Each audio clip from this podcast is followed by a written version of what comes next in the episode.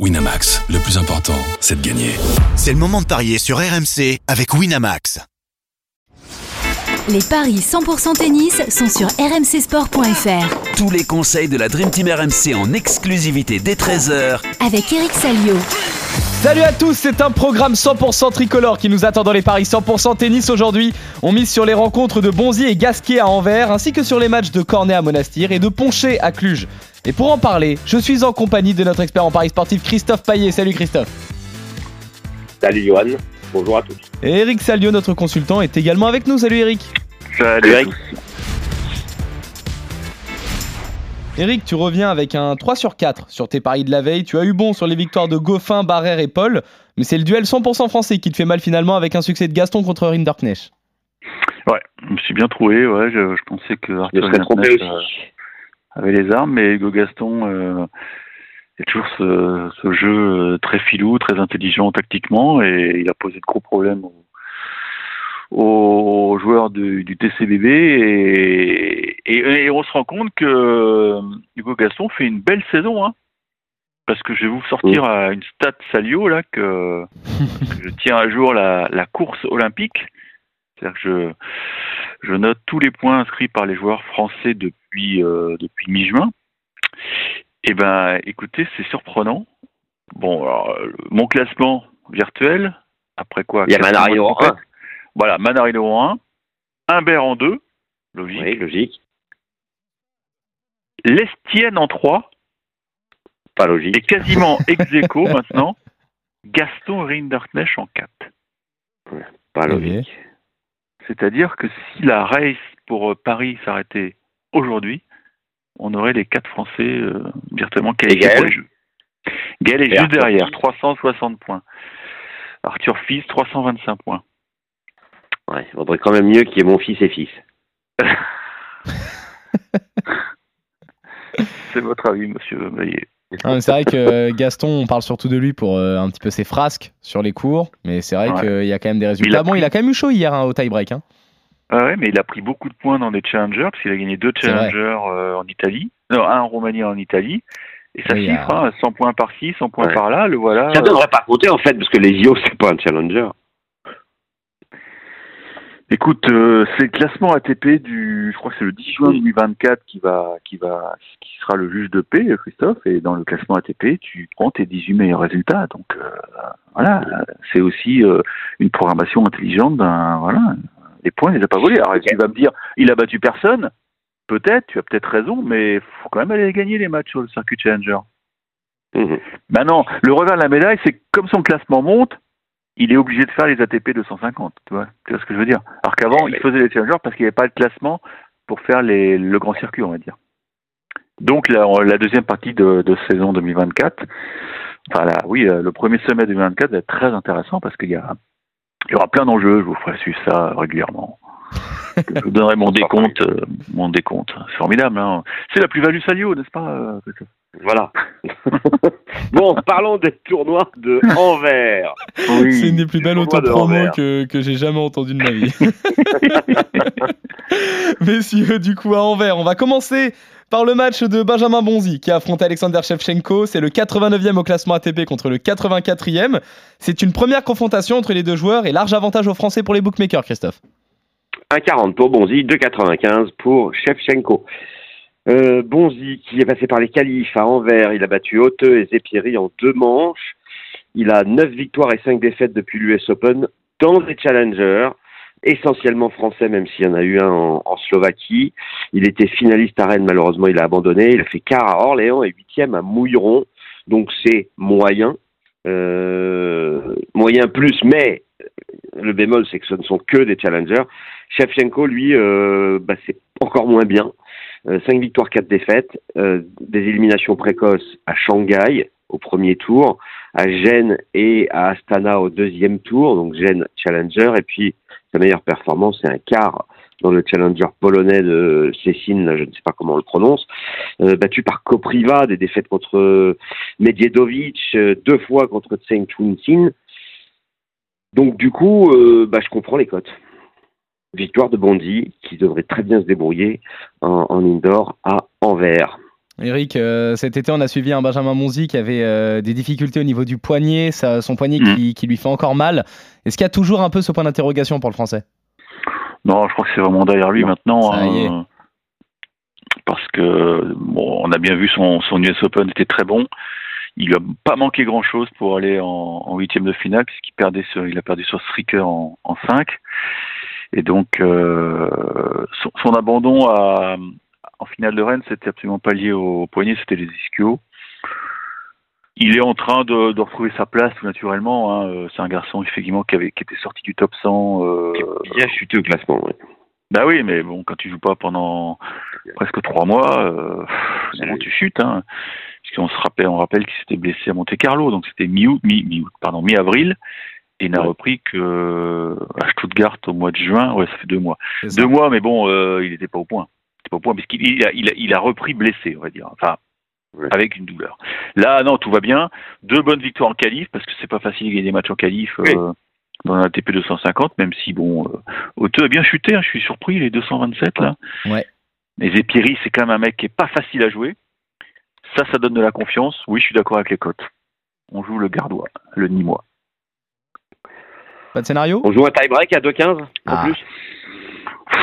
Oh là là là, je sais pas moi, je sais pas moi. C'est très rapide en Vernon. Oh, c'est moyennement rapide, je crois. A priori, enfin, c'est de l'indoor, quoi. Non, en Ouais. plus, il est habitué. Il a, il a beaucoup joué sur indoor depuis depuis un mois. Il a fait Rennes, Orléans, Mouilleron et Bratislava, ouais.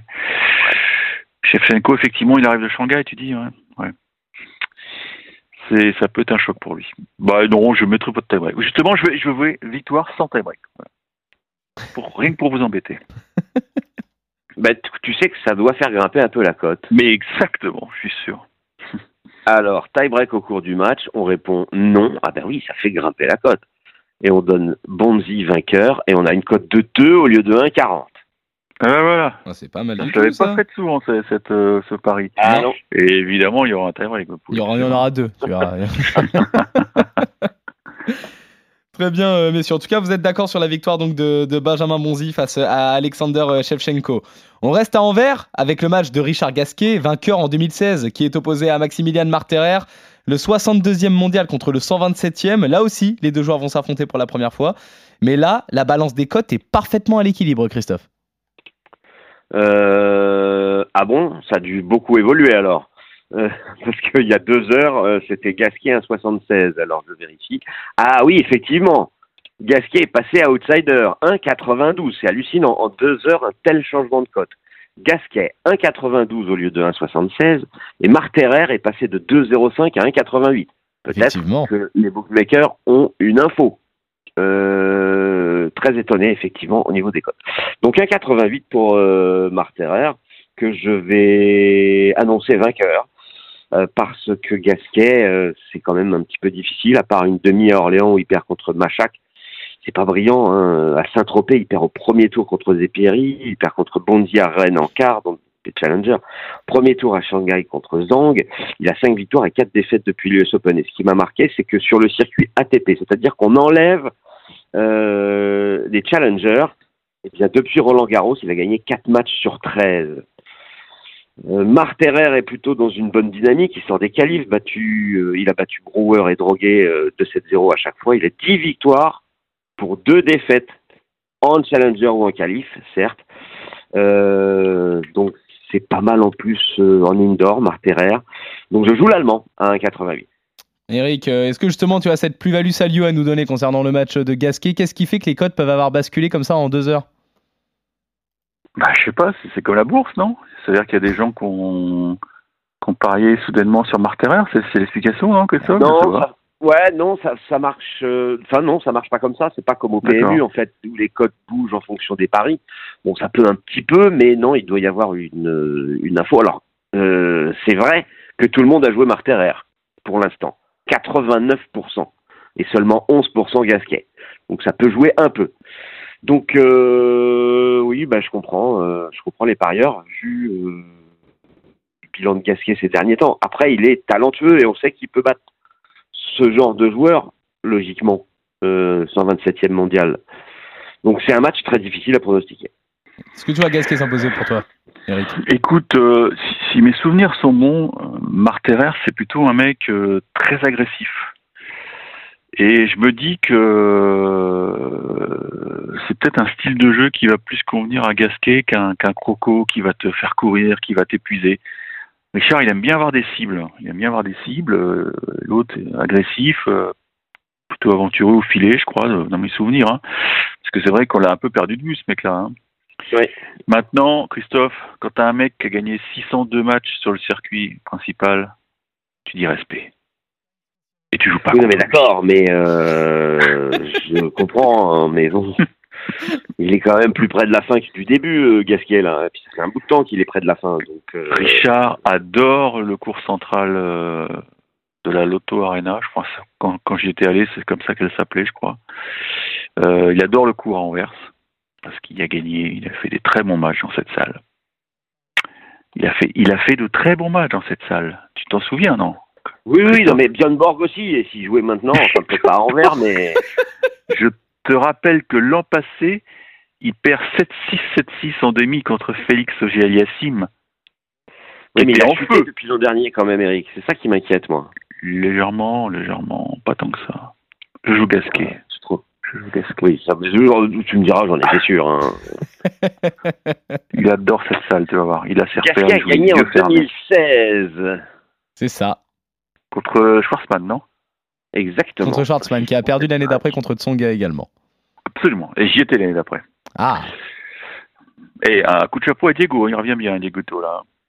Mmh, Ouais, c'est vrai qu'en plus, l'année euh, dernière. euh, D'ailleurs, eh, je Ah, il a fait trois finales là-bas, Ouais, ouais. Schwarzman. Mais oui, je te dis qu'il a. Ah, Schwarzman, mais Gasquet, euh, euh, Gasquet une demi l'an Oh, passé. euh, Ouais, en ayant notamment battu Vavrinka, Stricker en et sauvant Goffin. balle de match. En sauvant balle de match sur Wawrinka. Oui. Trois balles de match. C'est un vrai. match fabuleux.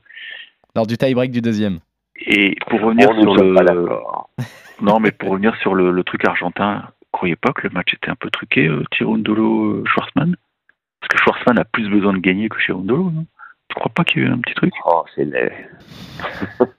Parlons de Gasquet et de, et de Marc Ferrer plutôt que de Schwarzman, s'il te plaît. Mais écoute, à mon avis, hein, c'est c'est Gasquet, un, un Gasquet en 3. Ouh, la Gasquet en biscotte. 3. Très bien. Il va se faire Euh, bouger, mais il va réussir à s'imposer. mais c'est côté à 4, c'est pas mal. Hein. Magnifique. En tout cas, messieurs, vous êtes, euh, vous êtes Ouais, en désaccord trois, trois. sur cette rencontre. Toi, Christophe, tu es plus Oui, pragmatique ça tu m'étonne mises, pas, euh, ça m'étonne pas. Tu mises sur euh, le succès de l'Allemand. Et toi, euh, Eric, euh, plutôt panache. Et tu vois une victoire du Français, 602 succès sur les cours euh, beau, dans hein. sa carrière. C'est magnifique, euh, effectivement, il faut le rappeler. Messieurs, Encore je vous propose de basculer chez les femmes. Personne ne fera mieux. Oui, absolument, ça on en est convaincu. Chez les femmes donc, Mmh. messieurs, à Monastir, dans un premier temps, Alizé Cornet, finaliste l'an passé également dans ce tournoi qui affronte Yasmine Paolini, la 117e au classement WTA contre la 30e. La Française mène 2-1 dans les confrontations, mais au vu de son année compliquée, on peut supposer qu'elle part largement outsider contre l'Italienne Christophe. Oui, un 47 pour Paolini, 2,65 pour Cornet, un match super compliqué à pronostiquer parce qu'on peut avoir des, des arguments des deux côtés. Déjà, Cornet mène 2-1, mais Paolini a gagné la dernière confrontation. Euh, Qu'est-ce qu'on peut dire d'autre Que Paolini reste sur une demi-finale à Zhengzhou, euh, où elle a perdu contre Zhang, et à huitième à Pékin. Le problème, c'est que la Chine euh, jusqu'à Monastir, changement de température, changement de surface, changement de beaucoup de choses. Quoique non, parce que Monastir, c'est du dur extérieur. Euh, Alizé Cornet, elle a joué des challengers et elle a brillé. Demi-finale à Paris, en Italie, et demi-finale à Rouen. Donc, du coup, elle a un très bon bilan depuis l'US Open avec six victoires et deux défaites. Mais Paolini, elle est 30e mondiale. Euh, donc, je vais vous proposer une victoire de l'italienne, mais difficile, parce que Alizé Cornet, comme d'habitude, ne va rien lâcher. Je vous propose Paolini et plus de 21 jeux, 2,90 ou le 3-7, sans donner le nom du vainqueur, côté à 2,35. Eric, est-ce qu'il y a des raisons de croire en Cornet aujourd'hui? Bah, de toute façon, il faut, il, faut tenir compte aussi du fait que Alizé euh, a quitté le top 100 et que c'est une fille qui a de l'orgueil. Et on l'a vu à Rouen déjà, elle a, elle a un petit peu redressé la barre puisque ça- son parcours en Normandie lui a permis de gagner 4 places. Alors, ça suffit pas, elle est encore 117. Maintenant, c'est vrai qu'elle a pas eu de chance au tirage. Prendre la tête de série numéro 1, c'est c'est fâcheux. C'est ça. Maintenant, euh, elle a très bien joué l'an passé à Monastir, puisqu'elle avait atteint la finale. Pas oublier ça, battu par Elise Mertens. Assez sèchement, hein, il me semble.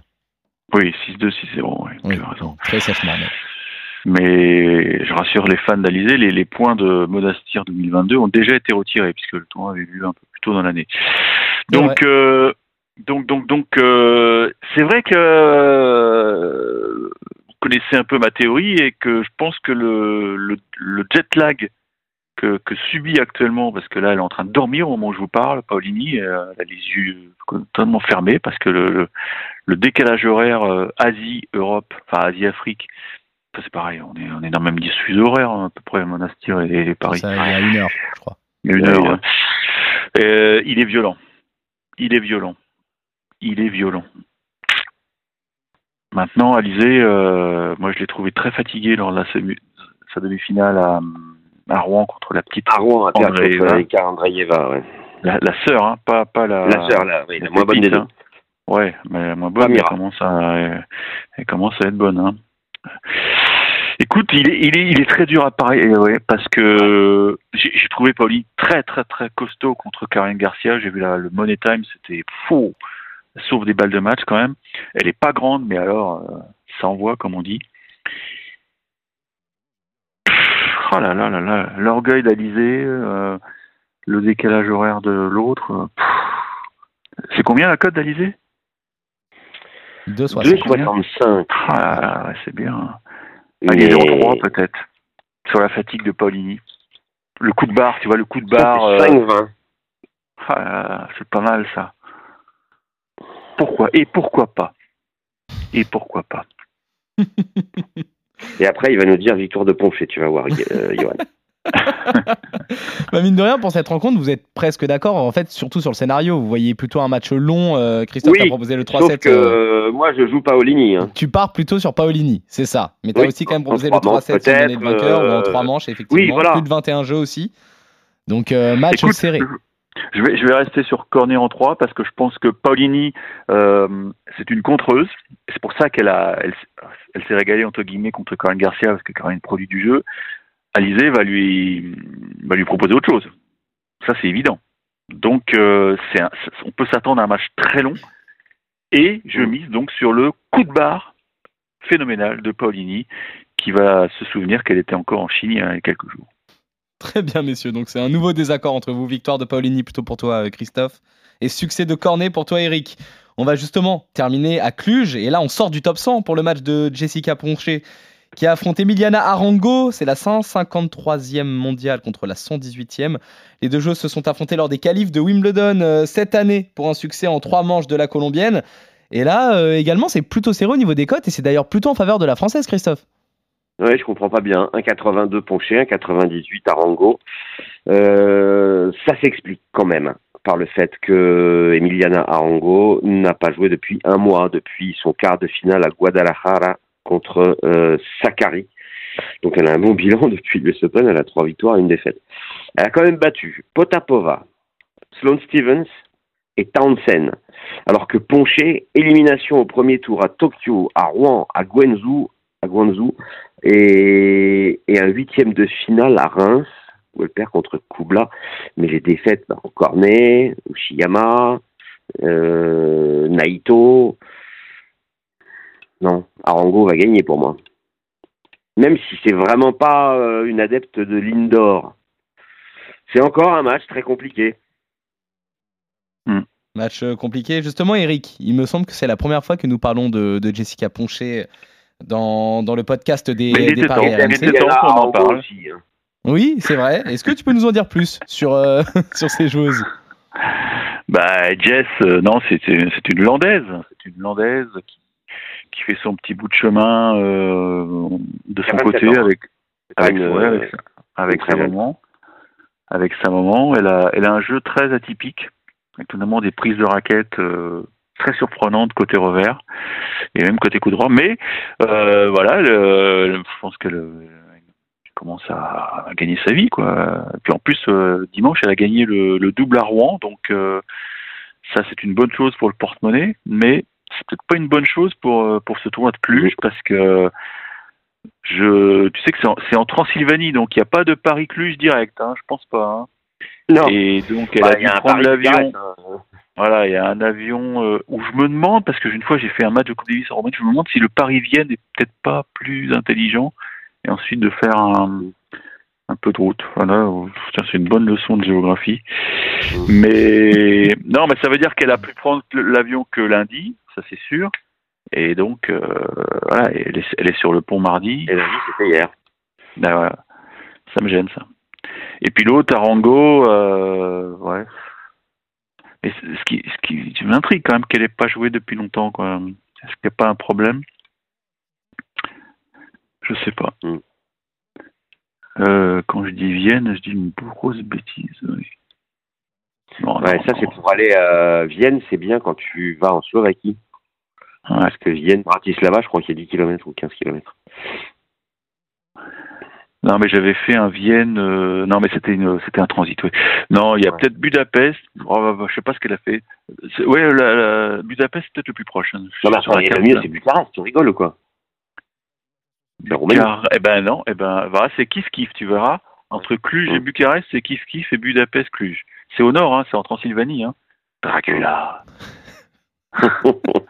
On est dans les Écoute, paris 100% géo là, on, a, euh, on ouais, s'est perdu ouais, je messieurs. joue- non, je pense que euh, fatigue, euh, transport, euh, je joue, euh, je joue l'autre. Je joue la, la sud-américaine.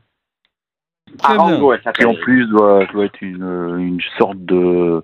Quelle est l'autre colombienne là qui joue bien là? Je pense que c'est un peu le même type de jeu. C'est des filles qui lâchent rien, qui. Si elle fait l'effort de venir ici, c'est qu'elle ouais, elle viendra. Elle est combien au classement, euh, Arango là? 118ème. 118. Ah oui, donc elle joue gros, ouais, parce que euh, il lui faut des points pour la- l'Australie. Ouais. ouais, je joue Arango. Très bien. Donc Arango, euh, l'outsider à 1,98, on est d'accord. finalement, c'est ça. Finalement, vous êtes d'accord hein, sur cette Je rencontre pensais que tu allais euh, faire un 4 sur 4 français, mais non, quand même pas. Il a décidé Non, je que suis non. pragmatique, euh. tu me connais. Tu me connais. Bah oui, ça tu l'as prouvé là. Très bien messieurs, donc vous êtes euh, d'accord donc euh, pour la victoire d'Arango contre euh, Ponché. Vous voyez également Benjamin Bonzi battre Alexander Shevchenko et enfin vos désaccords concernent les matchs euh, Gasquet contre Marterer, succès euh, de l'allemand pour toi Christophe et du français pour toi Eric et tu vois également Attention, bonus, bonus. Euh, Léolia Jean-Jean devait jouer plus tôt. Elle n'a pas commencé son match, elle va jouer contre Tamara Korpache. On fait quoi, Eric? Je joue, je joue Corpatch. Ouais, 1,54. Elle est favorite. L'allemande. Et bah vous êtes également d'accord pour la victoire, donc euh, il me semble, de Corpatch contre Léolia Jean-Jean. Et enfin, dernier désaccord, messieurs, Paolini contre euh, Cornet. Euh, vous êtes plutôt d'accord concernant le scénario. Un match long, plus de 21 jeux pour toi, Christophe, et même un match en 3-7 pour vous deux. Mais Eric, tu pars sur un succès de la française, et toi, Christophe, sur une victoire de l'italienne. On C'est revient demain. Qui peut rapporter gros, mais qui peut effectivement me, me faire mal. qui peut faire mal, effectivement. Mais il, est très, il était très intéressant. Vous avez bien fait de le mettre. On a pu développer nos arguments.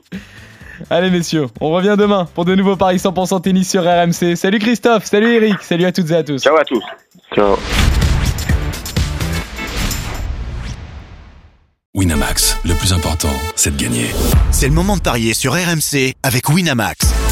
Les jeux d'argent et de hasard peuvent être dangereux. Perte d'argent, conflits familiaux, addiction. Retrouvez nos conseils sur joueurs-info-service.fr et au 09 74 75 13 13. Appel non surtaxé.